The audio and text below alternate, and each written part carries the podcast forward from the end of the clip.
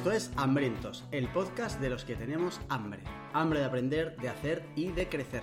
Y hoy concretamente hambre de hablar con Mark Mula. Si te rugen las tripas, adelante. Estás en tu casa.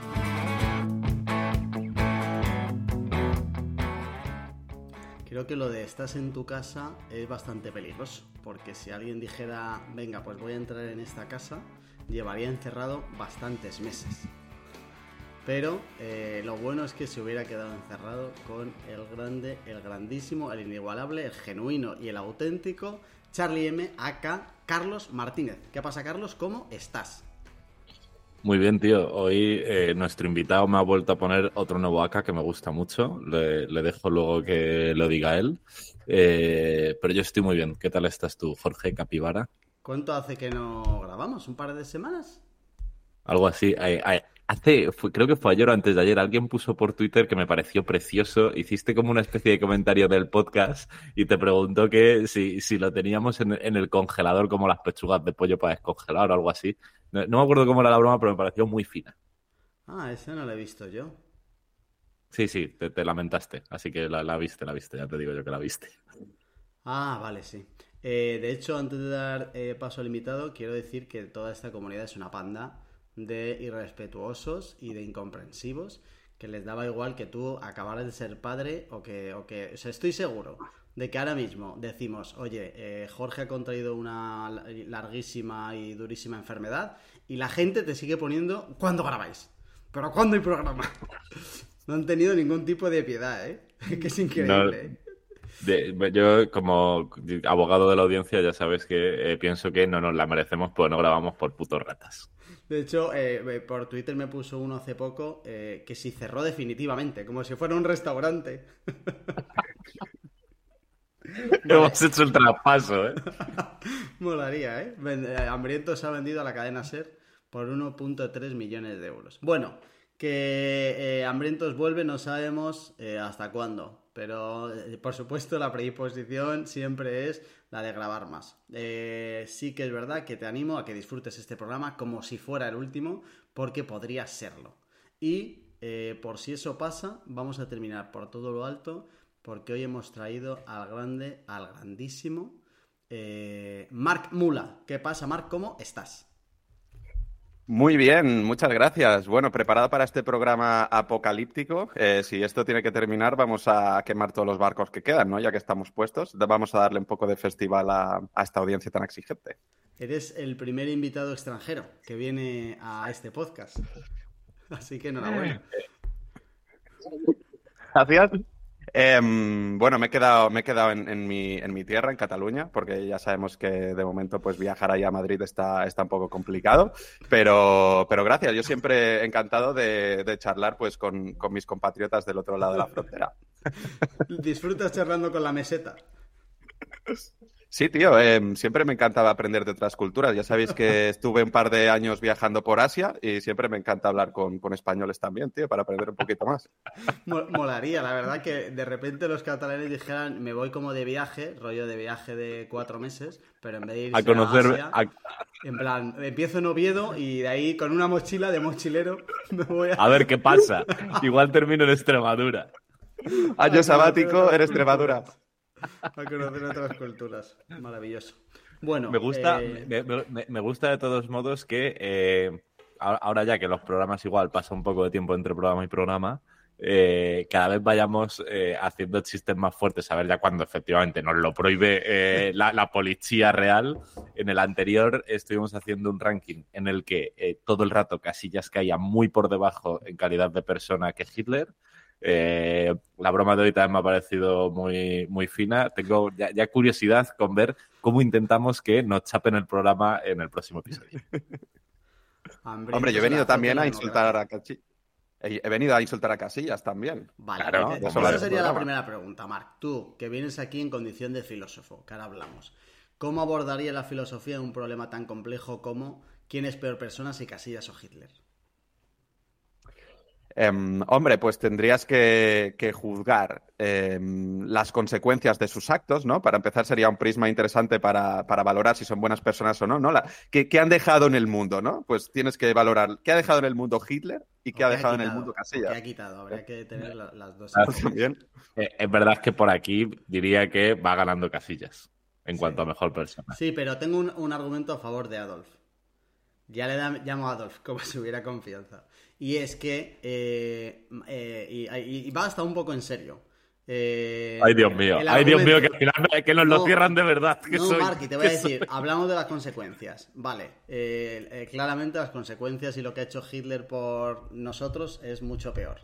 Pero si nosotros eh, ponemos a la muerte o al asesinato en eh, el estado que ha tenido a lo largo de la historia, que ahora nos hemos puesto todos muy, muy tiquismiquis con matar a alguien, pero la historia nos ha demostrado que la importancia de cargarse a otra persona ha sido nula durante muchos, muchos años. Si juzgamos nosotros con los ojos del pasado el cargarse a alguien, eh, a lo mejor no estaba el hombre tan mal. Y Casillas, el cara dura, eh, sí que ha sido un mentiroso y un falso, que es algo que nunca se ha aceptado.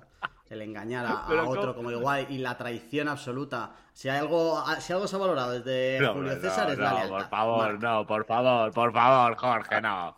A, a ver, a ver, em, de hecho, si la mayor parte de las personas en este planeta son religiosas y consideramos que la vida en el otro mundo es mejor que la vida terrenal, matar a alguien es hacerle un favor para que vaya, se reúna con los ángeles y con los dioses. Podríamos Por lo tanto, considerar que Adolfo ha sido un atajo para llegar a un sitio mejor, que es la M40 que nadie se esperaba. Sería la, la, carretera de circunvalación, ¿eh? El, el nombre del libro que tenía que haber escrito. El atajo. ¿Te vale para el libro de autoayuda o para el main camp? Adolfo inventó las rotondas eh, al cielo, ¿eh? Antes íbamos todos con cruces y con los líos de semáforos y dijo, os voy a poner una rotonda que esto va a ir bastante más fluido. Ay, Dios mío, cómo no para cancelar el programa. Venga, basta, Ay, Dios basta, mío. se acabó. A Sí, partir sí. de, o sea, hasta aquí todo han sido bromas, el que, la- el que pueden ser bromas que te dan gracia, bromas que no, pero todo ha sido broma y ya está. Y ninguno de los tres, que no grabamos nunca vídeo, llevamos un bigote así como cortito y eh, rasurado por los lados. Eso no lo llevamos. Bien. Eh, Marc, eh, ahora sí que sí. Venga, vienes en tu condición de filósofo, pensador y referencia intelectual de eh, Charlie y mía, ¿vale? Sin ningún tipo de presión, ¿vale? Pero lo que tú nos digas será lo que nosotros hagamos a partir de mañana. Eh, soy, soy la FAE, soy la FAES de hambri- hambrientos. Un poco. Un poco. Vale. Eh, ¿Qué significa ser filósofo? Es mi primera pregunta. Y si tú lo eres, porque eh, yo tengo un dilema con estas cosas, y es que hay gente que por estudiar periodismo se cree periodista. Y no, yo, hice, yo estudié periodismo, pero nunca me he considerado periodista. Y hay gente que no ha estudiado periodismo, que ejerce en un periódico y se considera a sí misma periodista. Mm, No sé si los filósofos tenéis como algún tipo de asociación de profesionales filosóficos o algún club donde vayáis allí a fumar opio en pipa de estas grandes y tal. Eh, ¿Qué significa ser filósofo y si tú lo eres o te lo consideras? Pues muy buena pregunta. Eh, para la mayoría de las personas, ser filósofo significa estar en la cola del paro, Em, pero para, para, para daros, normalmente hay, se da siempre la misma respuesta y yo voy a, yo voy a hacer un- una un poco diferente, ¿vale? ¿Qué, qué pasa con lo de considerarse filósofo? La mayor parte de gente que ha estudiado filosofía o la mayor parte de las personas creen que considerarse filósofo, ponerse esta etiqueta es como algo como muy elevado, que da como, como mucho respeto, ¿no? Wow, no, es que filósofo solo fue Platón, Kant, Descartes, y yo estoy muy lejos de eso. Yo soy un graduado en filosofía, soy un eh, licenciado, pero no me considero filósofo, ¿vale? Para mí esta aproximación, que por supuesto hay que tenerle respeto a los grandes pensadores de la historia, faltaría más, porque comparados con ellos somos bastante mindundis, pero, pero esto lo que hace creo que em, es poner ese estándar como muy elevado. Yo creo que lo que hay que hacer, además para que la filosofía sea atractiva para todo el mundo, es que todo el mundo pueda considerarse también un poquito filósofo y que no haya este miedo a considerarse filósofo, ¿vale? Que no haya esta presión, pues, porque tienes que crear un gran sistema intelectual. Entonces, yo creo que la filosofía es una herramienta para hacerse preguntas, para conocerse, para conocer el mundo, para desarrollar valores y que esto lo tenemos la mayor parte de las personas. Em, los graduados en filosofía quizá le hemos dedicado más tiempo al asunto, a pensar sobre estas cosas, pero, pero ya está. Entonces, a mí me, yo me identifico mucho con una corriente que se llama filosofía pop, que significa bajar estos estándares de la filosofía tan aburridos y tan académicos y tan de conceptos elevados que al final no tienen conexión con la realidad. Y oye, no sé si todos hemos de ser filósofos, pero yo creo que sí, absolutamente todas las personas filosofamos. Entonces, que no tengamos tanto miedo aquí a, pues, si yo soy licenciado en filosofía, pues sí, soy filósofo. Eso no significa que sea un buen filósofo pero lo soy y no pasa nada. Y vosotros dos que estáis aquí también, y probablemente la audiencia, pues también, si no se considera filósofa, pero filosofa o tiene actitud filosófica, casi seguro. Así que para mí ser filósofo es una cosa tan simple como intentar hacerse preguntas sobre la realidad, intentar desarrollar pensamiento crítico y abordar los temas de una forma un poco que atraviesen Em, los problemas, ¿no? ¿no? No, fijarse tanto los problemas en su profundidad, que también hay filósofos que se dedican a esto, ¿no? Pero para mí la filosofía lo que intenta es hacer una mirada amplia entre disciplinas o, temas, ¿no? Que un poco así de broma, pues es el aprendiz de todo y, maestro de nada, o el que puede ir a casa del cuñado eh, los domingos y defenderse un poquillo así en, todos los temas, ¿no? Un poco un comodín. ¿Y se puede ser filósofo sin divulgar? Es decir, eh, es necesario eh, que yo externalice mis conclusiones o mis pensamientos, porque si al final, eh, o sea, tú dices que todo el mundo filosofa, te podría presentar a varias personas que no han filosofado en su puta vida, ¿vale? Pero demos por hecho que sí y necesitas divulgarlo y sobre todo crees que es bueno que todo el mundo eh, divulgue sus pensamientos, que es algo lo que yo pienso mucho últimamente. De hecho, ahora te pregunto un poco más de eso. No, yo creo que puede ser, igual que puede ser un, pintor o un escritor sin necesidad de, publicar o enseñar, enseñar tu arte, ¿no? Al final es las acciones que haces, ¿no? Pasan por delante de, que muestres esas acciones, ¿no? Lo que, lo que tú haces en el día a día y cómo te identificas. Em, pero respecto a la necesidad de mostrarlo, yo diría que, va con las inquietudes de cada uno. Es decir, cuando hacemos una pregunta de si es necesario hacer algo o no, es, como, es como complicado responderla, ¿no? Em, cada vez que más personas hablen, añaden más mensajes eh, a la sociedad y eso tiene pros y contras. Que haya más mensajes significa que haya personas que pueden encontrar algo con lo que identificarse y les haga pensar, pero a la vez añadimos más ruido. Entonces, pues es, una, es un arma de, doble filo. Eh, el hecho de que la gente tenga necesidad nueva de divulgar, pues añade más contenido de calidad y más basura, porque así esto, esto es lo que creamos los seres humanos, cosas buenas y basura. Entonces, pues la gente que divulgue, pues se encontrará en esa tesitura. Yo, eh, me, viene bien esto porque has dicho antes una cosa que me interesa mucho y lo recojo con esto. Hablabas de eh, la gente se cree que los filósofos son solo esos grandes pensadores, ¿no? Nombrabas a Platón, a Descartes, a Kant y a un, o alguno de esos. Em, y tengo sobre eso dos preguntas. Uno, eh, cuando piensas en grandes pensadores en otros espacios, rollo un Einstein, dices, ese tío tenía que tener un coeficiente intelectual disparatado. Eh, para ser un gran pensador filosófico, también tienes que tener como una especie de materia gris de, otra categoría o no. Esa es como una primera pregunta que me hago. Y dos, em, con todos estos grandes filósofos, em, otra movida que siempre me pregunto, yo que he intentado leer algunos eh, con cero éxito, son muy buenos porque eh, llegaron muy pronto o son muy buenos porque son muy buenos. ¿Me explico? O sea, si las ideas de Platón nunca las hubiera traído nadie a la mesa y de repente hoy eh, Mark Mula trae exactamente el mismo ideario de Platón, dentro de dos mil años Mark Mula sería uno de los grandes filósofos. ¿Sabes lo que te digo?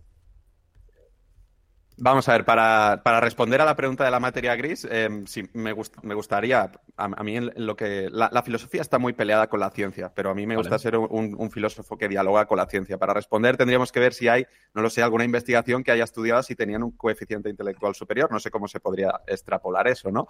Pero mi sensación o mi percepción es que es más de gente que se ha podido dedicar mucho tiempo a estudiar un, un tema y que no necesariamente tienes que estar en el, en el top 1% de la sociedad en cuanto a coeficiente intelectual se, se refiera, ¿no? Simplemente, pues si tú eres una persona que puede dedicar mucho, mucho tiempo, muchas horas a, estudiar, como tradicionalmente han, han, sido los filósofos, porque eran aristócratas o porque tenían esclavos, entonces pues podían dedicarse todo el día a lo que más les gustaba y a estudiar, cosa que nosotros no podemos dedicarnos a ello, pues podían dedicarse a, a desarrollar estos, estos sistemas, ¿no? Em, eso no quita que los filósofos no cometieran errores intelectuales que desde el juicio de hoy, no solo por una cuestión subjetiva, sino que nos parece impepinable, podrían ser errores que podrías decir, hostia, pero vaya liada que hay en este argumento, mm, yo no me considero más listo que Platón, pero esto que puso aquí no tiene ningún sentido, ¿sabes? Entonces, esto es otra cosa que me gusta a mí que decir que has de respetar a los grandes autores de la historia, pero no les pierdas al respeto si también tienes que decir que, algo que ponen es una gilipollez, ¿no? Vale. Em, y en cuanto a la, segunda pregunta, em, ¿cuál era? Perdona. O sea, tengo. A veces. ah, si llegaron primero, sí, es verdad. Eh, Aquí hay, hay, un par, hay un par de teorías, ¿no? Que no, recuerdo exactamente cómo, se llaman, ¿vale? En, que se dicen mucho en, historia de la ciencia o en filosofía de la ciencia, ¿vale? Que la primera teoría sería como, como que las grandes ideas dependen de, grandes genios en, en, momentos puntuales, ¿no? Y, por ejemplo, si no hubiera existido Platón, esas ideas nunca, hubieran, nunca se hubieran desarrollado, ¿no? Y no recuerdo qué nombre tiene esta teoría, pero para que lo entendamos, es una teoría muy centrada en los genios y en la herencia que ha dejado una persona eh, a multitud de sociedades, ¿no? Y otra teoría iría más en que los seres humanos, como estamos configurados de manera similar y como habitamos en culturas similares, tarde o temprano alguien hubiera dado con unas ideas muy parecidas a las de Platón y esas ideas hubieran emergido de alguna manera, ¿no? Entonces, yo, soy más fan un poco de esta segunda teoría. Seguramente no en, no en la no cristalizada de la misma manera, ¿no? Pero, pero pensar que si Platón no hubiera dicho pues la teoría del demiurgo, ¿no? O la teoría del alma tripartita, pues nadie hubiera dicho jamás nadie, nadie parecido, ¿sabes? O no hubiera habido división entre cuerpo y alma, se me hace difícil de, entender. Entonces yo creo que esas ideas en el contexto helénico, en el contexto medieval, ¿no? En el contexto cultural que había y técnico y científico, de alguna manera esas ideas hubieran emergido y las hubiéramos tenido más o menos igual, ¿no? Aun teniendo en cuenta factores de, azar, ¿no? Y de particularidades, ¿no? Que hacen emerger, emerger personas que piensan diferente, pero que de alguna manera las, las hubiéramos tenido. Yo pienso eso. Claro, pero eh, vale, pues te, continúo la pregunta. Si por lo que sea esas ideas no hubieran emergido entonces, el de Miurgo y el alma tripartita, por aterrizarlo en las mismas que has dicho tú, eh, y eso no, eh, eso no existiera, esos conceptos no se hubieran hablado hasta hoy, y tú hoy escribes un libro sobre eso, ¿crees que dentro de dos mil años tú serías uno de los grandes pensadores o ¿Sabes? O sea, tengo la sensación, con el fútbol se ve muy claro, ¿no? En plan, los futbolistas de hace 60 años, comparado con los de hoy, son objetivamente muy malos. Muy, muy malos, ¿no? Porque el nivel ha subido un puto desfase y eh, ya no se puede comparar. con los grandes pensadores también tengo, me pregunto si pasa un poco eso. Eh, ¿Crees que hay algo de eso o no? O sea, si tú de repente hoy las ideas de Platón no las hubiera dicho nadie y hoy te las sacas tú de la manga, ¿te convertirías en uno de los grandes pensadores o ya estarías como desfasado, obsoleto? Em, mira, pues aquí hay muchos temas mezclados interesantes. ¿no? El primero sería la idea del fin de los grandes sistemas. Es decir, en un contexto actual creo que no, no pueden surgir figuras intelectuales con el mismo peso histórico que han tenido Platón, Descartes, Hume, Kant, todos estos, van a tener un peso histórico que ya nadie en el 2000, en el 2010, en el 2020, en el 2030 va a tener y se va a estudiar en el año, en el año 3000, ¿no? Porque vivimos en, una época en general que los grandes sistemas religiosos y filosóficos, los grandes, em, los grandes relatos se han desmontado y vivimos en una realidad como, como líquida, ¿no?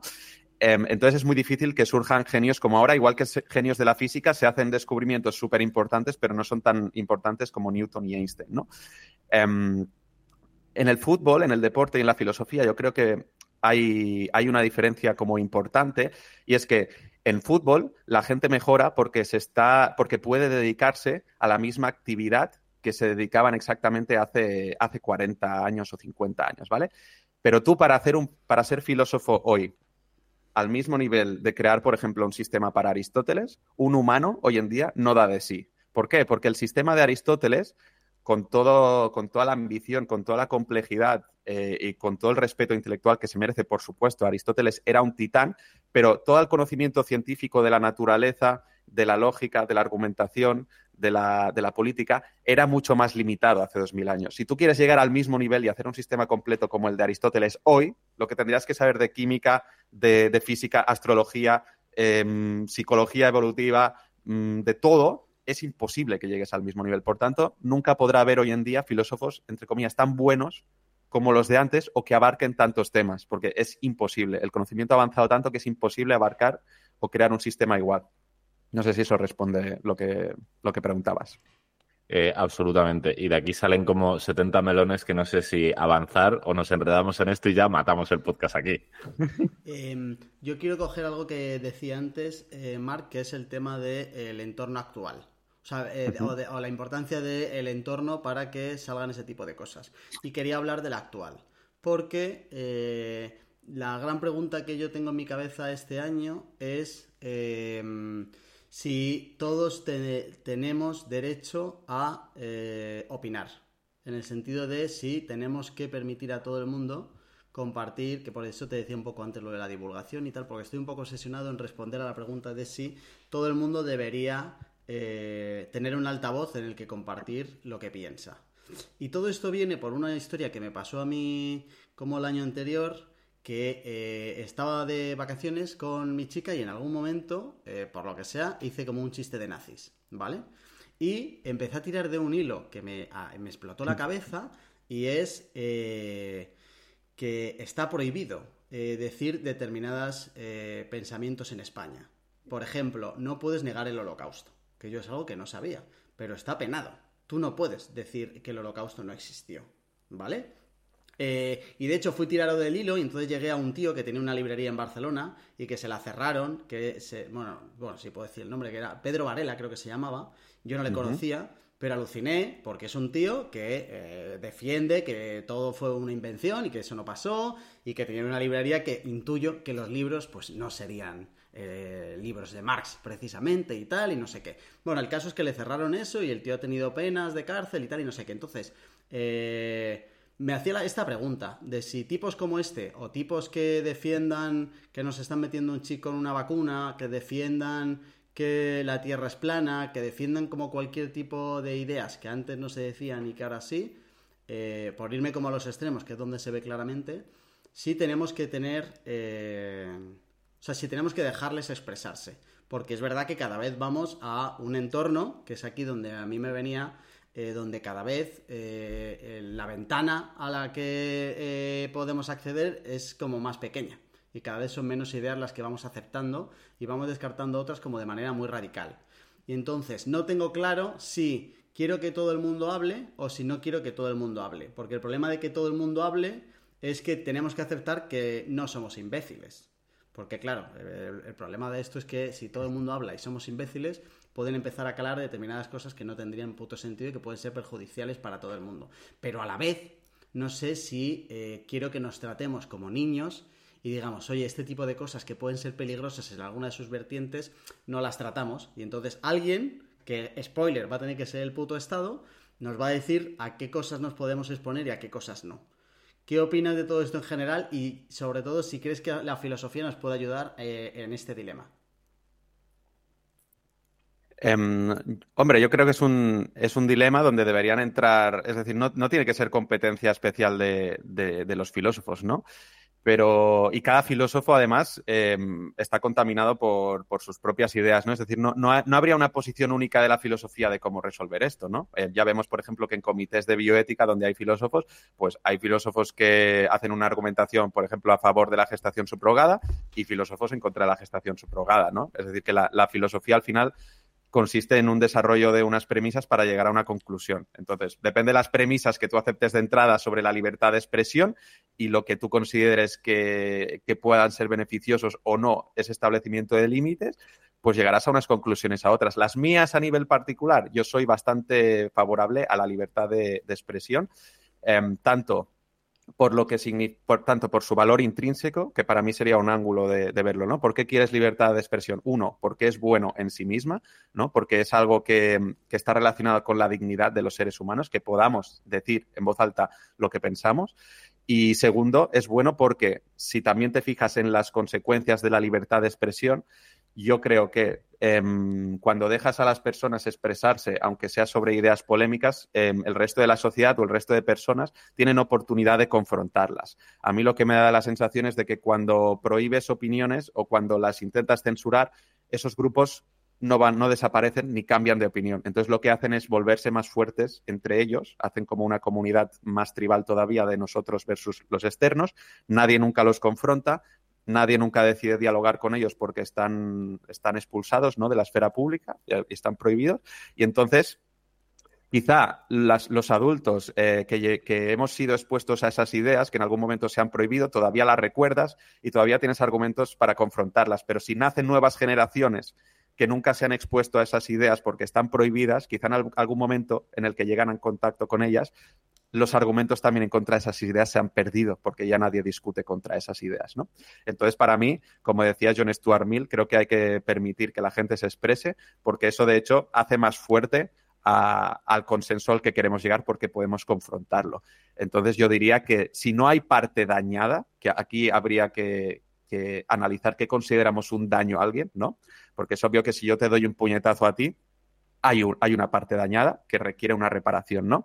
Entonces, la libertad de expresión y el tema de injurias, de mm, discursos de odio y tal, aquí hay como cierta frontera, ¿no? De si las palabras dañan o no. Em, donde podríamos entrar, ¿no? De si, bueno, si es conveniente o no. Ahí es donde creo que, el debate podría ser más interesante, pero a priori diría que es mejor que la gente se exprese tanto porque es valioso en sí mismo, que tenemos que, que la sociedad tiene que acostumbrarse a ver gilipolleces y a, poderlas, y a poderlas contrarrestar, y eso, porque creo que además las consecuencias son mejores. Eso es un melonazo y engancha con otro tema que vamos a tocar ahora después, que es la verdad. Eh, porque, tío, o sea, estando 100% de acuerdo con tu punto de vista de, oye, tiene sentido de que todos los debates eh, se puedan abordar. Eh, y mira, con un ejemplo con el que hemos empezado el podcast, lo veo cristalino.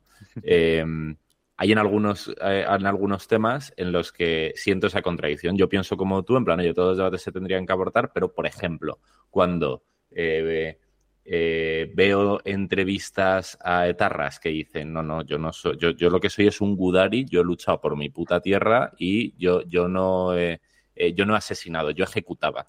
Y eh, te, te, te, van, y, o sea, como han salido a la cárcel y se pavonean de lo que han hecho, yo digo, en plan, claro, esta gente, todo, todo, todo, el poder del... Este me, me, es suficientemente cercano como para que eh, no, me importa escucharlo, pero me incomoda. Si hubiera, si de repente mi padre hubiera muerto en un atentado, estoy seguro que eh, ya no estaría incómodo, estaría en el punto de a esta gente como mínimo hay que amordazarla. Eh, pero claro, en algo, por ejemplo, como el holocausto, al principio hacemos chistes de eso porque ya me es como tan lejano que pienso en plan, bueno, esto ya no puede dañar a nadie y por eso como que me, permito el lujo de hacer chistes. Pero claro, si es un tema a debatir sobre si las palabras pueden causar daño, eh, ¿qué es daño? Y cuando yo digo en plan, mira, esto aunque a mí me toca lejano, me hiere, ya es como eh, pasar a hablar del sexo de los ángeles y la opinión de cada uno es la opinión de cada uno y, y vete tú a saber. Entonces, eh, al final yo creo que, estando 100% de acuerdo contigo, tiene mucho sentido que todo el mundo pueda decir lo que le dé la puta gana y la sociedad tendría que ser eh, capaz de autorregular esos discursos, etcétera, etcétera. Em, también entiendo el que haya gente que diga en plan, mira, hay cosas, hay aros por los que no se puede pasar, pero claro, eh, ¿qué aros son esos? Pues cada cual tenemos los nuestros. Em, de hecho, voy a coger un poco de esto. Viendo en qué lado estás, me voy a poner el otro. Porque como no tengo yo clara mi respuesta, eh, vale, vamos a aceptar que todo el mundo tiene derecho a. Y eh, Charlie ha dicho algo que, creo que es un poco la clave del contrapeso de eso, que es eh, deberíamos estar preparados para desmontar las memeces.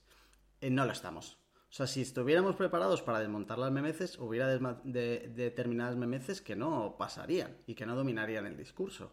Y tengo la sensación además de que la gente más preparada es la gente menos motivada a aguantar memeces. Entonces, el que está pro Memez eh, es un activista que aprovecha cualquier momento y va sin vergüenza a potenciar el mensaje de la memez a más no poder. El que sabe que eso es una memez no en ningún momento se eh, piensa que tenga que ser una, una, causa suya estar todo el día con la misma intensidad que el que dice la memez para rebatirla. Y el problema de todo esto se ve muy bien con lo que os digo de que no se puede negar el holocausto. Y es que si de verdad se puede negar el holocausto, vamos a incrementar todavía más esto de lo de la posverdad, ¿no?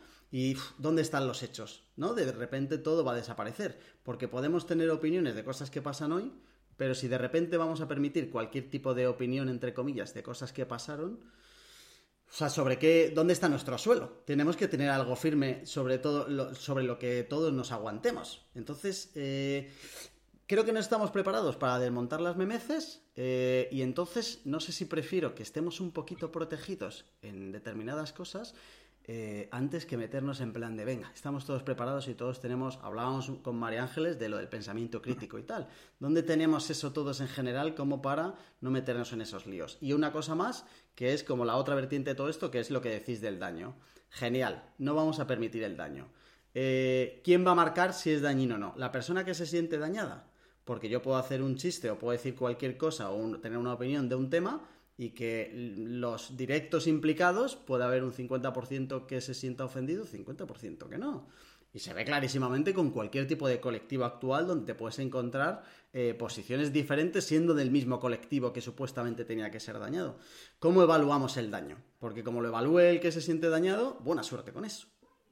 Ánimo filósofo, ayúdanos. Em, no sé por dónde empezar porque habéis, dicho tantos temas, pero te, contestaré a, ti, eh, Jorge, pero antes, por ejemplo, una puntualización de algo que, ha dicho Charlie que me parece muy interesante sobre lo del, lo del preso etarra, ¿no? Em, que no es una respuesta directa a esto, pero yo creo que sí que, que, tiene que ver, ¿no? Precisamente, por ejemplo, yo creo como defensor de la libertad de expresión que sí que tiene valor escuchar a un, a un, asesino decir que él no asesinaba y que él ejecutaba, ¿no? Porque sí que creo que uno de los problemas actuales que, podemos tener como, sociedad es la de la de deshumanizar o la de convertir en monstruos a las personas que, cometen este tipo de, delitos, ¿no? Como si los seres humanos normales no fuéramos capaces de, de hacerlo, ¿no? Entonces, para mí, que estas personas se expresen con su terminología eh, nos ayudan a darnos cuenta de que el ser humano tiene esa parte de monstruo, que los que lo hacen no son ni psicópatas ni desviados mentales, sino que el ser humano históricamente, y lo seguimos haciendo ahora, actuamos por un concepto que a mí me parece súper interesante, que es la violencia virtuosa, que significa que todas las personas, la mayoría de personas que ejercen la violencia, lo ejercen pensando en que están ejerciendo virtudes, es decir, lo, creen, lo hacen porque creen que es lo correcto. Y eso es lo contrario de lo que intentamos divulgar, que es que son monstruos, que es que están tarados de la cabeza. No, no, no, no. Hitler, los grandes dictadores, los totalitaristas, los grupos terroristas creen que están haciendo lo correcto. Por lo tanto, vamos a intentar entender por qué creen que están haciendo lo correcto, porque esto nos beneficia como sociedad, beneficia a los cuerpos policiales, beneficia a los, a los abogados, a los juristas, a la opinión pública, entender por qué están haciendo las cosas. Y me decir, uff, puto loco, ¿sabes? Pero claro que lo saludaba a sus vecinos, porque los seres humanos somos simpáticos con nuestro círculo, cuidamos de los que nos importan, pero podemos ser unos hijos de puta y unos monstruos con los otros. Pero esto forma parte del ser humano y creo que escuchar a gente del Estado Islámico, gente de ETA, para quien quiera escucharlo, por supuesto, y para quien le quiera dar altavoz, que esto es otra cosa, que haya libertad de expresión, no significa que tú tengas que invitar a un ETA hambrientos. Pues la iniciativa de cada uno decide a quién darle altavoz. La cuestión es que puedan, tener medios para, expresarse, ¿no? Pero a mí me parece súper interesante esto de entender las causas, ¿no? De por qué estaba haciendo lo que hace y vamos a intentar meternos en la mente de esa persona, ¿no? Y, entonces, en, cuanto a lo que decías tú, Jorge, ¿no? De, protegernos contra las memeces, que, que, crees que es imposible, ¿no? O sea, yo también, por ejemplo, estoy súper de acuerdo de hagas lo que hagas, va a haber personas que creen que cómo está alineado Urano, depende, de eso dependerá que, encuentres pareja o no, ¿sabes? Eso no, eso no, eso no tiene ningún tipo de sentido, ¿no? Em, y, siempre, va, siempre va a ocurrir, ¿no? Pero también encontraría una tontería como, como prohibirlo, ¿no? Yo, yo, yo no soy tan catastrofista mm, personalmente, no sé si vosotros pensáis igual, ¿no? De decir que todo de la masa, de la masa es idiota, toda la sociedad son unos tontos. Yo siempre me alejo un poco de esos discursos. Yo, yo me considero dentro de la masa, ¿no? Yo también soy un mindundi de esos. Pero creo que tal y como está configurada la sociedad, o al menos la sociedad occidental, podemos presumir de muchos éxitos en cuanto a memeces. Joder, hay cierto consenso de, que no hay que matar, de que no hay que robar, de que no, de que no hay que discriminar a la gente en, en plan, en plan heavy, ¿no? Que los consensos a los que hemos llegado pues nos llevan a índices de, criminalidad y de, eso, vamos a decir quizá faltas jurídicas inmorales por debajo de otros muchos países, ¿no? Entonces, no sé, que es que me metes las hay seguro y que la libertad de expresión da pie a que, a que haya un montón, ¿no? Pero creo que en el punto en el que estamos, comparado históricamente con el, el, trute, el tote que llevamos, pues creo que no, que no estamos tan mal. Y creo que es un riesgo asumir que, que todos estos discursos entren. Porque yo creo que dentro de todo, aunque parece que siempre todo se va a desmoronar y va a haber una revolución, em, la democracia liberal en la que estamos o el Estado constitucional o, el Estado de opinión mayoritario, de los valores mayoritarios, yo creo que es, fuerte y robusto. Mm, dentro de todo se va, se va manteniendo. No sé cómo lo veis. Em, pues tiro un poco de ahí, a ver si eh, se tambalean los cimientos con una pregunta. Y es, ¿No crees que eh, hoy en día, con además con el altavoz que puede tener cualquier matado, que hasta nosotros tenemos un podcast y nos escucha la gente? Y yo. Y tú. Eh, alguien muy inteligente, con ideas muy peligrosas, ¿no podría llegar a tener una repercusión? O sea, ¿crees que la sociedad está preparada para absorber a gente muy inteligente con ideas muy peligrosas? Porque lo que sí que hay es gente estúpida con ideas no peligrosas, ¿vale? O por lo menos que está más predispuesta a captar mensajes que a emitir mensajes, ¿vale? Eh, ¿Crees que podría pasar que eh, alguien pudiera llegar a tener una masa relevante de adeptos eh, fundamentados en una memez? Imagínate los, pelirrojos o la representación de Satanás en el mundo y hay que cargárselos a todos. Imagínate que el que emite la idea es muy inteligente y está muy preparado para persuadir y evidentemente los que están detrás eh, tienen cero capacidad crítica. Pero eh, me, adelanto, Mark, y ya te dejo contestar porque hay que hacer un matiz que es muy importante que eh, engancha con lo que vamos a comentar luego la verdad y volví a enganchar con lo que decíamos arriba, que es una idea muy peligrosa. Pues evidentemente hay que exterminar a los pelirrojos, hay quórum, pero es demasiado memez como para que pase. Me imagino que en su momento también hay que exterminar a los judíos, entraba en la categoría de memez, y lo que pasa es que eso se, lo que se crea como es una especie de tobogán resbaladizo de ideas que una lleva a otra, una lleva a otra, una lleva a otra y es una especie de escalera o siguiendo la metáfora tobogán que llega a la idea realmente peligrosa de fondo. Entonces, eh, como que parte de, tu de la pregunta que me gustaría que intentara responder Mark, bueno, este es aprieto tras aprieto para Mark, es, eh, claro, ¿qué cojones es una idea peligrosa y qué no? Sí, tenéis, tenéis, tenéis toda la razón. Yo creo que ya, ya existen gente inteligente con ideas peligrosas. No sé si vosotros, pues, por ejemplo, el, el compañero que conocías de, mm, que tenía la librería que negaba el holocausto, estoy seguro de que ese tío, por también yo, gente que he coincidido con ideas nacionalsocialistas, que por supuesto a mí me, me, provocan náuseas, siempre hay que hacer este tipo de aclaraciones, pero son personas, digo, los que, los que promueven los movimientos, son personas cultas, son personas instruidas y que han estudiado. Em, luego puedes entrar en, vale, el material que has estudiado quizá era pseudohistoria porque habla sobre hechos históricos que no ocurrieron así, pero son personas en general muy inteligentes y muy bien formadas, a derecha y izquierda. ¿eh?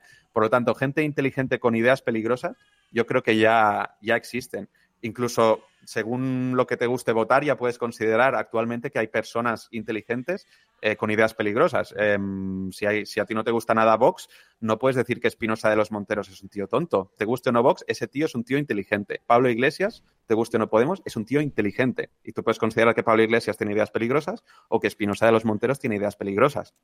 Pero ambos son tíos muy inteligentes, al menos desde mi punto de vista, ¿no? Em, para hablar de lo que son ideas peligrosas o no, no, sabría ahora, por ejemplo, dar una lista exhaustiva, pero, por ejemplo, una cosa que me, parece muy importante tener en cuenta es lo que has dicho tú, Jorge, de, que los pelirrojos merecen arder en el infierno, ¿no? Cuando entras en un punto de, de que se considera, y creo que nuestra legislación ya lo recoge, cuando hay una amenaza real de violencia, cuando se considera que una, una idea se puede materializar en algo que provoca un daño, no la idea en sí no es un daño, pero hostia, si estás diciendo que los pelirrojos hay que ahorcarlos, eso es una amenaza real de violencia, ¿no? No estás diciendo que los pelirrojos son más feos ni, que van a ganar menos dinero, ¿no? Estás, estás, intentando alentar a que les hagan daño, porque has mencionado esto de que ardan, ¿no? O de, o de, que, o de que hay que matarlos o hacerles daño. Siempre entraremos en un terreno objetivo. Creo que es que es muy difícil llegar a, a conclusiones como si estuviéramos hablando de matemáticas o de química, ¿no? Pero, pero un criterio para mí muy importante sería esto. ¿Hay amenaza real de que, de que ocurra algún daño, ¿no? Y aquí, por ejemplo, a mí es una reflexión muy interesante que me, que me gusta hacer siempre. ¿Qué es más peligroso? ¿Un nazi que odia a los negros pero se queda en su entorno de nazis, que malos son los negros, son lo peor, eh, y nunca hace daño a un negro, incluso ni, ni, siquiera lo expresa en redes sociales. O un tío que va aquí de progre liberal y multicultural y en su casa, en privado, le está pegando a su mujer, ¿no?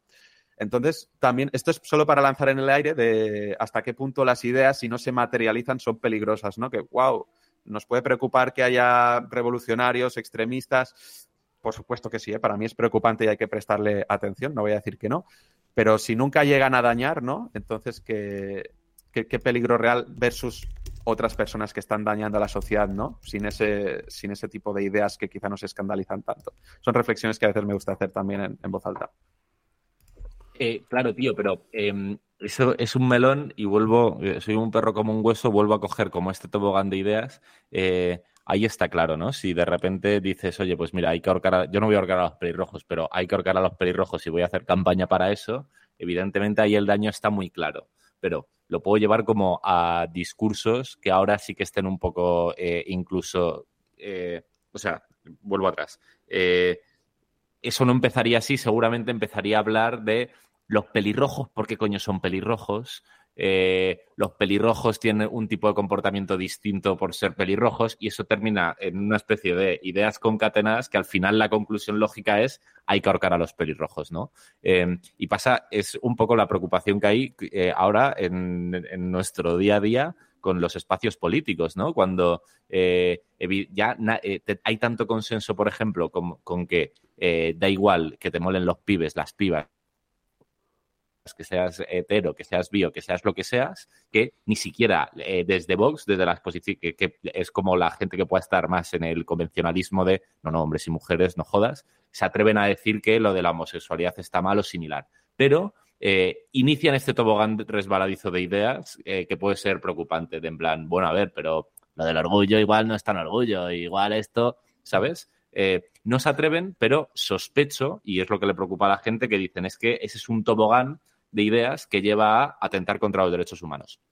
Y viceversa, ¿no? Eh, cuando de repente desde el progresismo se está diciendo, en plan, no, a ver, esto es feminismo, pero eh, según qué voces dicen eh, como ideas muy controvertidas sobre qué son los hombres o qué problemas hay con los hombres, etcétera, no están diciendo hay que ahorcar a los hombres, pero igual también es como un, un potencial tobogán resbaladizo de ideas que llega a esas conclusiones. Entonces, eh, el punto es a partir de qué momento la idea ya es claramente, está atentando contra, es potencialmente violenta o está atentando contra alguien, porque cuando llega ahí igual ya es demasiado tarde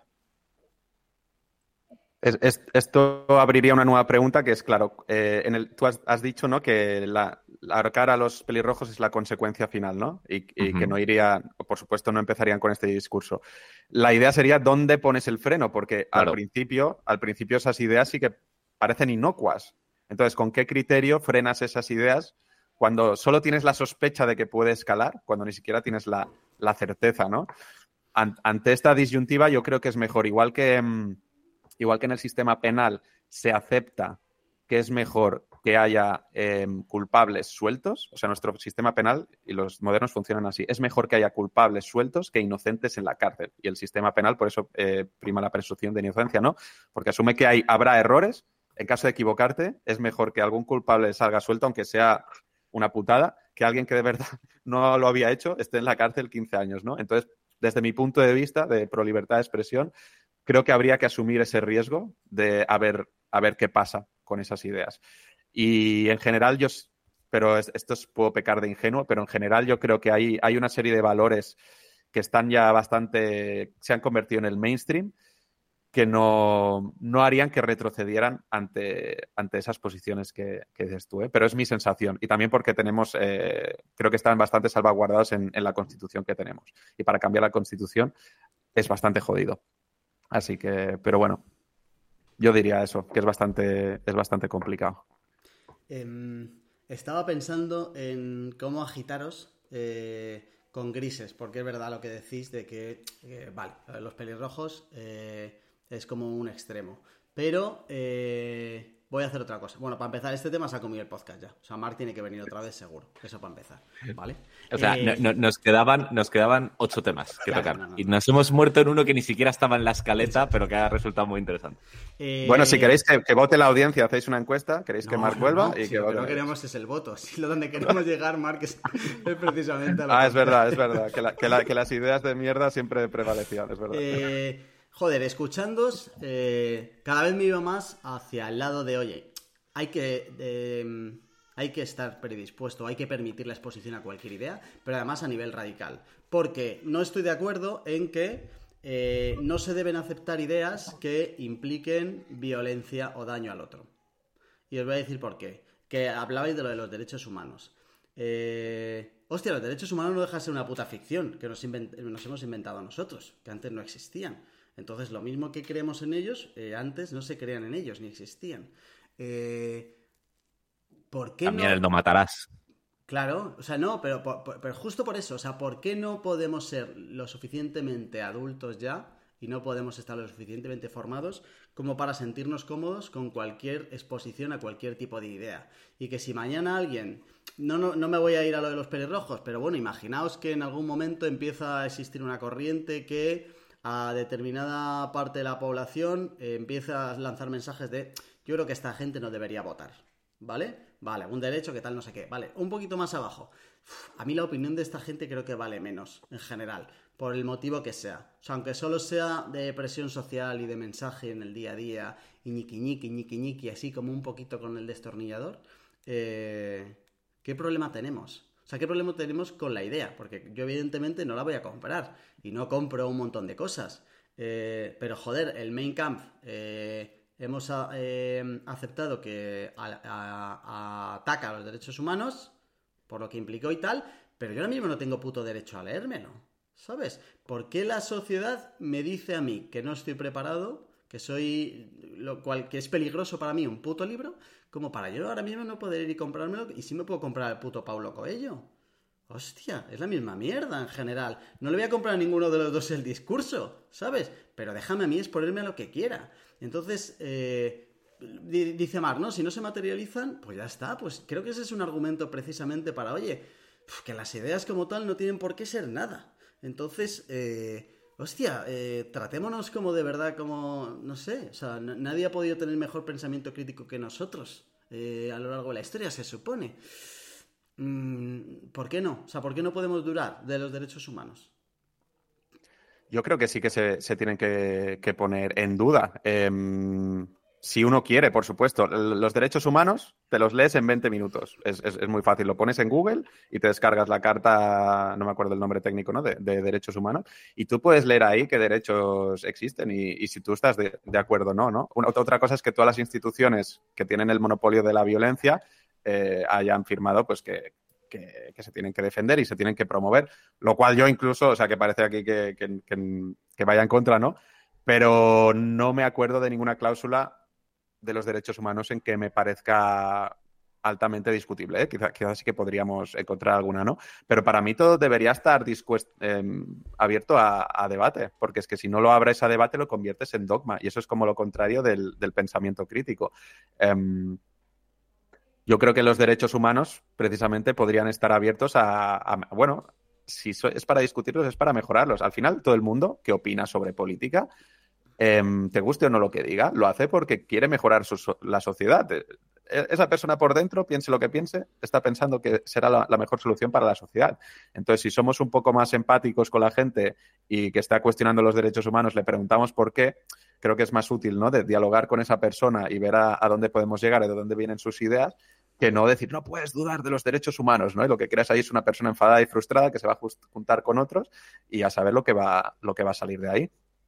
Pero para mí es lo que tú dices, los, derechos humanos son una construcción social que hemos decidido, em, que el, ser humano por el solo hecho de existir, pues goza de estos derechos y libertades y que son unos derechos y libertades su- suficientemente universales y válidos para todas las culturas que vale la pena protegerlos, ¿no? Otra cosa es que hay gente que dice que son derechos humanos, cosas que no están en la Carta de Derechos Humanos, que eso es otro melón. Y hay, hay derechos que no, que no tienes, por ejemplo, y no están ahí reflejados, ¿no? Pero los derechos humanos en sí mismos fundamentales son, pues eso, el derecho a la integridad física, a la, vida, a no ser esclavizado. Ahora no me acuerdo cuáles son. Creo que hay derechos también recogidos de los niños.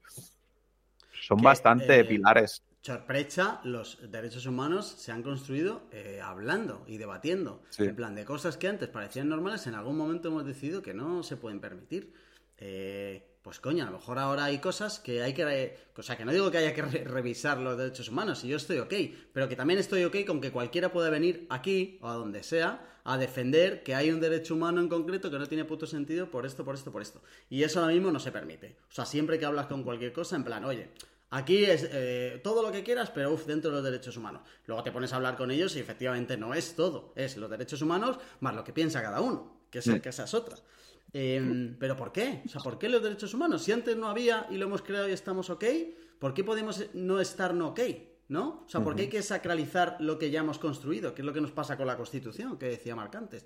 ¿Por qué la Constitución es tan, tan, tan sagrada como si eso de repente, o sea, como si no nos hubiéramos equivocado en establecer lo que tenemos hoy y de repente hay que dudar de otras cosas que vengan y no se puede dudar de las cosas que han venido. No entiendo por qué. Pues tío, con la, con la Constitución mm, no, no me vale el ejemplo de la Constitución para, rebatírtelo como que te lo voy a rebatir, pero los derechos humanos, mira, leía a, creo que se llama Sergio Parra o algo así, es un newsletter que se llama mm. Sapiología o mm. algo, algo, así. Lo conozco. Vale, decía en una edición que me flipó que eh, el mayor logro del ser humano es poder juntarnos eh, miles de desconocidos en una plaza y no matarnos entre nosotros, que esto no lo hace ningún otro animal. O sea, tú juntas a, a, partir de según qué cifra de animales, si los metes en un espacio reducidos, sistemáticamente se matan. Y nosotros sistemáticamente hemos aprendido, después de mucho tiempo de hacer lo mismo, matarnos sistemáticamente, hemos aprendido a, eh, si nos, en el mejor de los casos, ignorarnos, en el peor de los casos, ignorarnos, y el mejor a colaborar entre nosotros, ¿sabes? Entonces, eh, no me pasa con la Constitución, pero algo como los derechos humanos, decías tú antes, oye, es que tendremos que encontrar alguna verdad a la que anclarnos, porque si, si, todo, si todo es líquido, si todo es dudable, que creo que hay una serie de cosas, los derechos humanos lo son, la Constitución lo pretende ser, pero no lo, creo que está años luz de poder lograrlo. Es como una especie de suelo en plan, vale, esto ya lo damos, y seguramente nos hemos equivocado, pero aunque haya un 10% de error, el 90% de acierto nos sale a cuentas para que sea un suelo, una serie de ideas sobre las que construir todas las demás porque si no, efectivamente es como el, cinismo ad infinitum y eh, nunca podemos llegar a ningún acuerdo. Vale, pero tío, eh, creo que los derechos humanos han funcionado más eh, gracias a nuestra moral que a la, a la, parte legislativa. Es decir, tú no te cargas a alguien o no le pegas una hostia a alguien porque lo ponga los derechos humanos. Es porque en algún momento en tu cabeza has interiorizado que eso está mal, ¿sabes? Entonces, lo que a donde yo voy es que eh, ¿por qué no puede venir alguien a decir un montón de memeces en contra de algún derecho humano? ¿Sabes? O sea, no voy tanto como al hecho de que haya que cambiarlos, como al hecho de que cualquiera puede venir a decir que hay que cambiarlos. La movida es que eso ahora mismo no se puede. ¿Sabes? O sea, yo no puedo ahora mismo eh, salir en una tele a defender determinada posición. Aquí el debate está en si queremos que eso pase o queremos que no pase y las consecuencias que eso tiene. Que yo sigo sin tenerlo claro, aunque ahora mismo parezca que de verdad estoy en. Que quieres, quieres que se legalice el robo. Eh, pero no sé, estoy como pensando con vosotros y en función de dónde os ponéis, pues me voy al otro lado como para eh, calentar un poco esto y hacer de follonero. Porque de verdad que todavía no he encontrado ahora mismo un argumento por el que no podamos escuchar a gente que defienda algo tan radical como los derechos humanos son una puta mierda y hay que hacerlos diferentes o quitarnos tres o oye, eh, que es que de verdad tengo argumentos muy buenos a favor de la esclavitud. O sea, no va a ganar. Se supone que ya eh, hay cosas que hemos superado. Pero ¿por qué no podemos eh, dejar que hable? Esa es la movida. Porque lo del suelo me refería más a los facts, a hechos, ¿sabes? A oye, si dudamos de todo, entre, entre otras, de lo que ha pasado en la historia y dudamos del holocausto, ¿sobre qué nos sustentamos? De repente ya no hay ningún tipo de verdad, que será el segundo programa que hagamos con Mark, que no será este, ¿sabes? No hay nada. O sea, podemos dudar del presente o podemos opinar de un montón de temas, pero si dudamos de la historia, que es un poco lo que ahora no permitimos, o por lo menos de algún episodio, que yo no sé si yo ahora, o sea, yo creo que ahora puedo defender, eh, yo que sé, que América no existe o que no hemos ido a la Luna y no tengo consecuencias, pero no puedo defender que lo del holocausto no existió y no dejan de ser acontecimientos del pasado. Entonces, en algunos se puede dudar y en otros no. ¿Por qué? Mark, ayúdame, estoy agobiado, ¿eh? La, idea que habéis dicho de suelo yo creo que es un poco la, clave, ¿no? De por qué apelamos a los derechos humanos o, a la Constitución como, último recurso, ¿no? Porque cuando hablamos de temas morales, ¿no? De opiniones diferentes y en los que no nos ponemos de acuerdo, normalmente cuando se habla de ética de máximos, ¿no? Cuando tú vas por delante con todos tus valores y todas tus creencias y lo que quieres conseguir, aquí no nos ponemos de acuerdo. Pero a veces conversando con gente, pues vamos a lo que sería una ética mínima, ¿no? Entonces, si vamos a unos valores mínimos que consensuamos, ahí pues nos encontramos, ¿no? Y supongo que los derechos humanos tienen esta esperanza de ser una ética mínima, no maximalista, y las constituciones de los países eh, no sé si lo consiguen o no, probablemente no, pero también intentan ser como un, conjunto de reglas mínimo con el que, con el que todos pueden convivir, ¿no?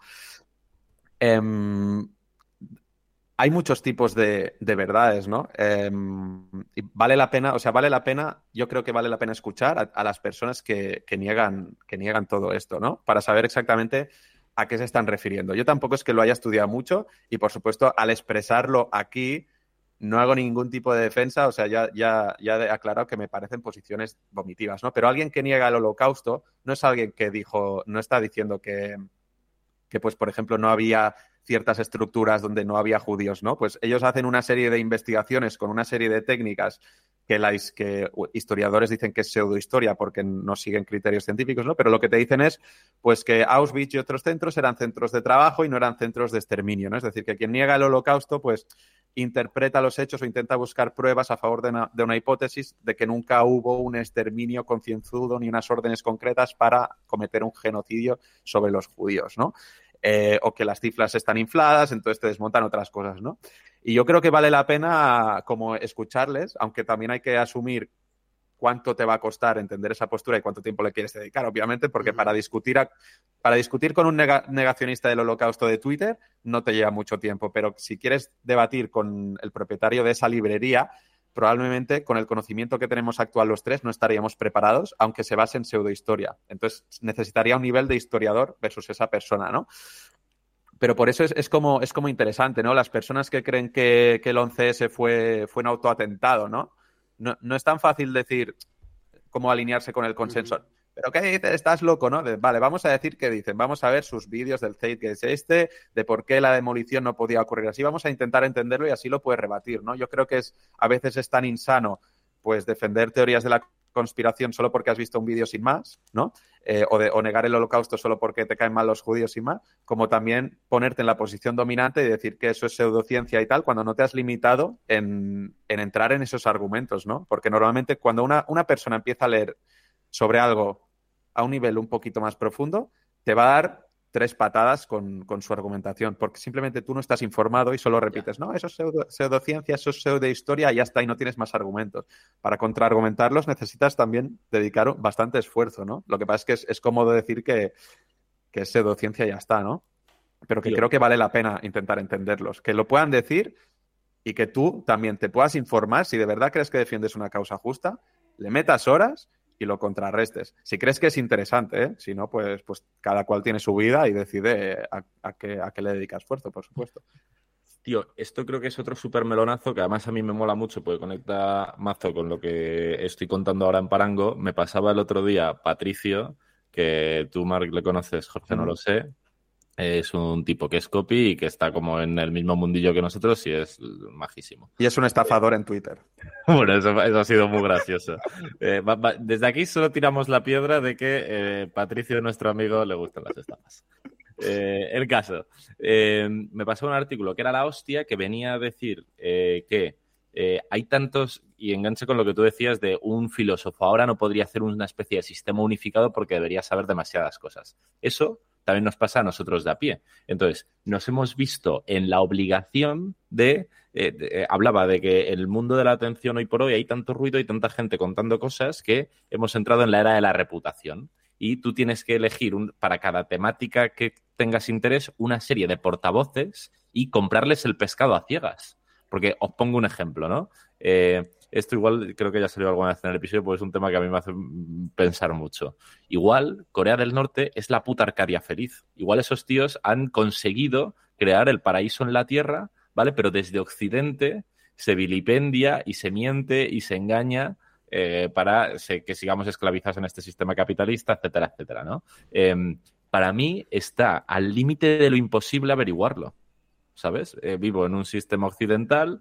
Eh, si voy, lo que me dicen todo el mundo es, puedes llegar a ir, pero hasta te estás jugando la vida, ¿sabes? Entonces, con un tema así que es un puto país entero en medio del planeta con más habitantes, eh, a mí, desde mi posición, me cuesta llegar a, la verdad. Imagínate en algo como, eh, ¿fue el ese un autoatentado o no? Y de esto, las 70.000 derivadas. Entonces, al final el punto con todo este tipo de cosas es que eh, para mazo cosas hay que hacer saltos de fe, aunque el salto de fe sea coger y decir, como yo no puedo permitirme el lujo de investigar todo, eh, veo una persona que parece que, me, importan sus opiniones y le compro todo el pescado y, me pueden meter pescado caducado así, toma, toma, toma, toma.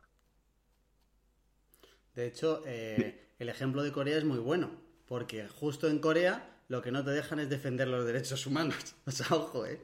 Ojo al girito. Claro.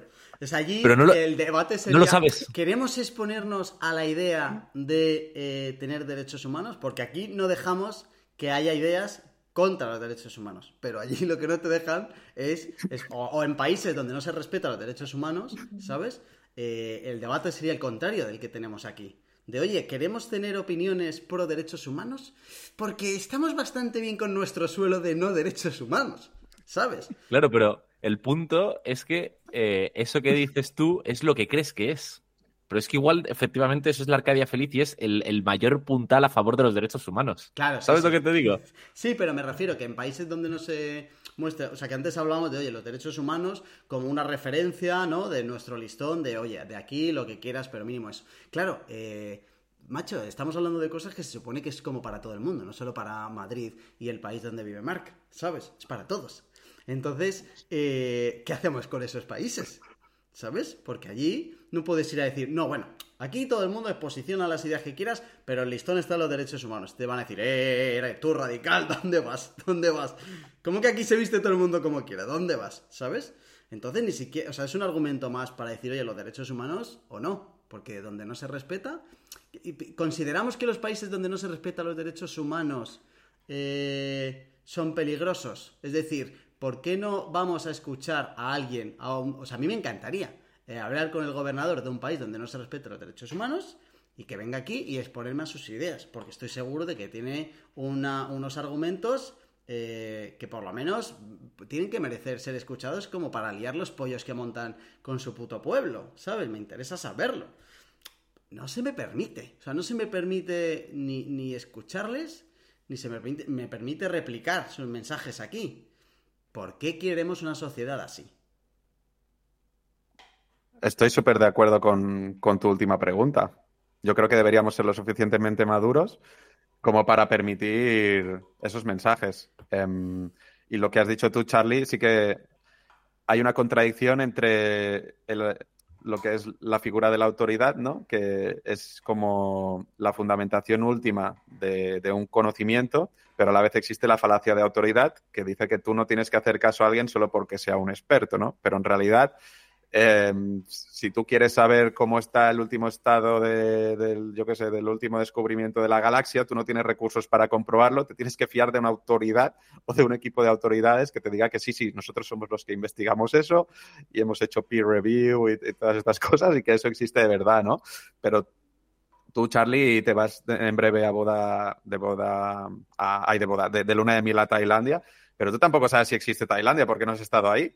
Entonces, es, que son estas, ¿no? El coste, de, el coste de comprobar cada cosa es inasumible y al final nos tenemos que, nos tenemos que fiar de, autoridades y de un sistema de vigilancia mutua, ¿no? Donde se supone que, funcionamos como una red y las autoridades no son entes aislados y, hay una red de agentes que han comprobado las cosas antes, antes, que, antes que nosotros, ¿no? Esto para cosas físicas quizá no tiene tanto sentido, ¿no? Lo de dudar si existe Tailandia o no, pero cuando estamos hablando en el terreno de las ideas, ¿no? De, qué ideas son más válidas o más inválidas, ¿no? Entonces sí que entramos en, los terrenos como más, más pantanosos y es más difícil ponernos de acuerdo en esto. Solo por hacer un matiz, eh, me gusta más, no sé tú qué piensas, Mark, el concepto de, eh, más que el de autoridad, eh, ahí se me ha ido la palabra eh, bueno, me volverá, me volverá la palabra, no, no me acuerdo, pero no, es tanto como autoridad, sino como, no, es la palabra, pero reputación, ¿sabes? En plan, no necesito que alguien sea una autoridad, tanto como que eh, a, mí me transmita confianza. Eh, pero bueno, no, sé si me vendrá la palabra. En cualquier caso, esto al final revoca en el tema del segundo episodio de la saga de 10 episodios que tenemos con Mark en Hambrientos. eh, que es sobre la verdad. Eh, para cerrar el programa, eh, dejamos así una pregunta sencilla, la siguiente que teníamos en la escaleta, Jorge, para ver si Mar nos puede dar unas pinceladas como adelanto al siguiente episodio, ¿te parece? Eh, vamos a hacer eso y vamos a dejar temas que se han quedado para que la gente se quede con la miel en los labios, porque este programa ha sido programón pero eh, el siguiente, solo con los temas que hay, tienen buena pinta. Entonces así tienen motivos como para decirnos, ¿cuándo grabáis, chicas? Venga, hazle la pregunta, Charlie, que vamos a cerrar con eso. Vamos a hacerlo al revés. Los temas que, se nos han quedado pendientes es qué son los valores, qué es para ti una buena vida. Estos te sonarán, Mark, de una de tus formaciones. Eh, los otros temas que hemos tratado en el programa y que nos gustaría haber tratado contigo eran la muerte, la democracia, la suerte, la felicidad y la religión poca broma, sobre la religión. Si Dios quiere, nunca mejor dicho, eh, en breve tendremos un episodio interesante.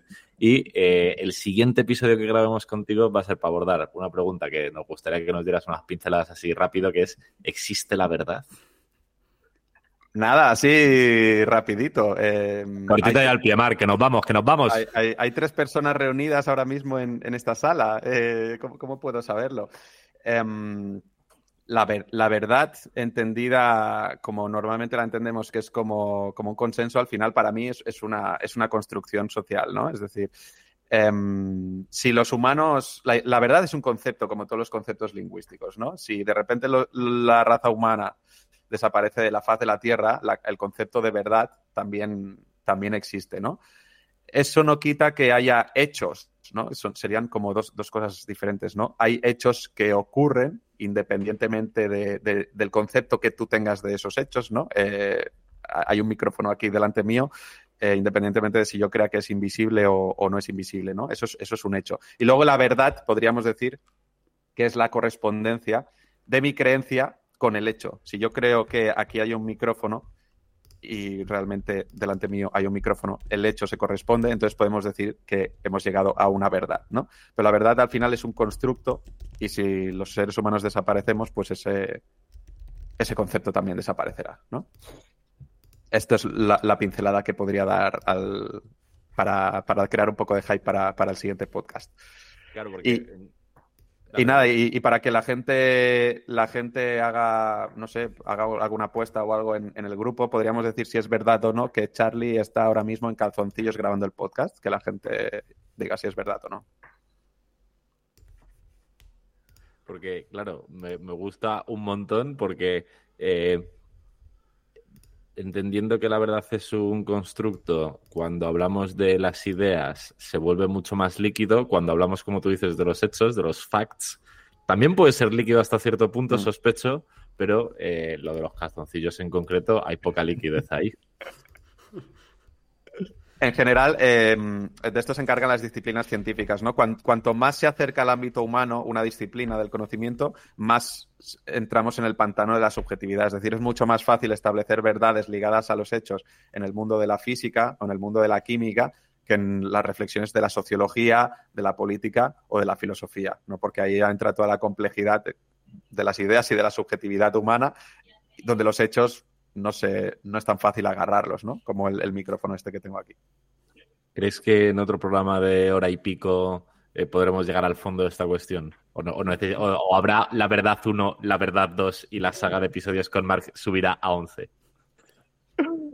Eh, pues no lo sé. Bueno, nos ponemos el, el reto de, de, conseguirlo. Vamos a ver si es verdad, si, si, lo conseguimos. Viendo cómo ha ido este, lo que puede pasar es que el siguiente programa lo empecemos hablando de la verdad y lo terminemos hablando de la reproducción de los caracoles en el centro de Groenlandia perfectamente. Eso es lo bueno. Mm. Elige tu propia aventura. Hambrientos edición, elige tu propia aventura con Mark Mula. Algo así. Hasta pronto. Muchas gracias, Mark. Gracias, Charlie, por pasarte por aquí. Volveremos a Oye. En las notas eh, en hambrientos.es te dejamos los datos de Mark para que vayas eso a, te iba a decir. un montón de contenidos y tiene otro podcast bastante guapo. No sé si tan fantasioso como este, pero no está nada mal. Donde alguien que quiera escuchar más Mark antes de que eh, hagamos más episodios, ¿dónde te encuentra, amigo? En markmula.com. Ya sabéis, soy la FAES de, de, Hambrientos, así que todas las ideas que vienen, vienen de mí. Y en, en markmula.com tenéis mi, mi newsletter y, y, mis podcasts también, que se ha pasado el, el amigo Charlie también. Ahí nos vemos. Y, y espero que pronto, Jorge. Venga, que vaya genial. Adiós. Chao, chao. Chao.